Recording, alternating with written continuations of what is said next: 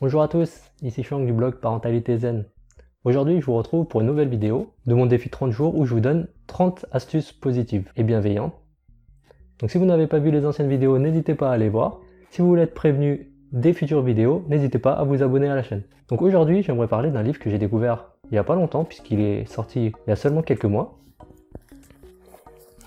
et qui s'appelle Et si on arrêtait de crier sur nos enfants? Donc c'est un livre de Valérie Roumanoff, hypnothérapeute, qui en fait nous donne des méthodes vraiment concrètes pour arrêter de crier sur nos enfants. Bon, je l'ai quasiment terminé. J'aime beaucoup ce livre puisqu'il y a beaucoup de touches d'humour. On sent une patte personnelle de l'auteur. Et il y a cette petite particularité du fait qu'elle est hypnothérapeute. Donc en plus de proposer des solutions concrètes, elle va nous apporter une vision que je trouve très originale. D'ailleurs, à la fin du livre, vous avez 4 séances d'hypnose à télécharger et à appliquer vous-même.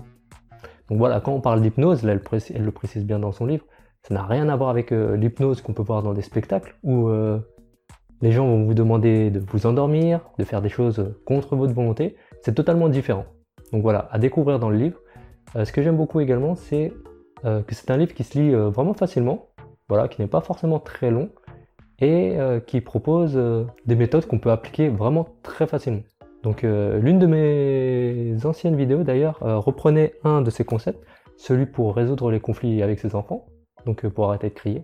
Si vous ça vous intéresse, je pense que je ferai une chronique plus détaillée sur ce livre très bientôt et pourquoi pas un résumé sur le blog, comme je l'ai fait pour des dizaines de livres déjà.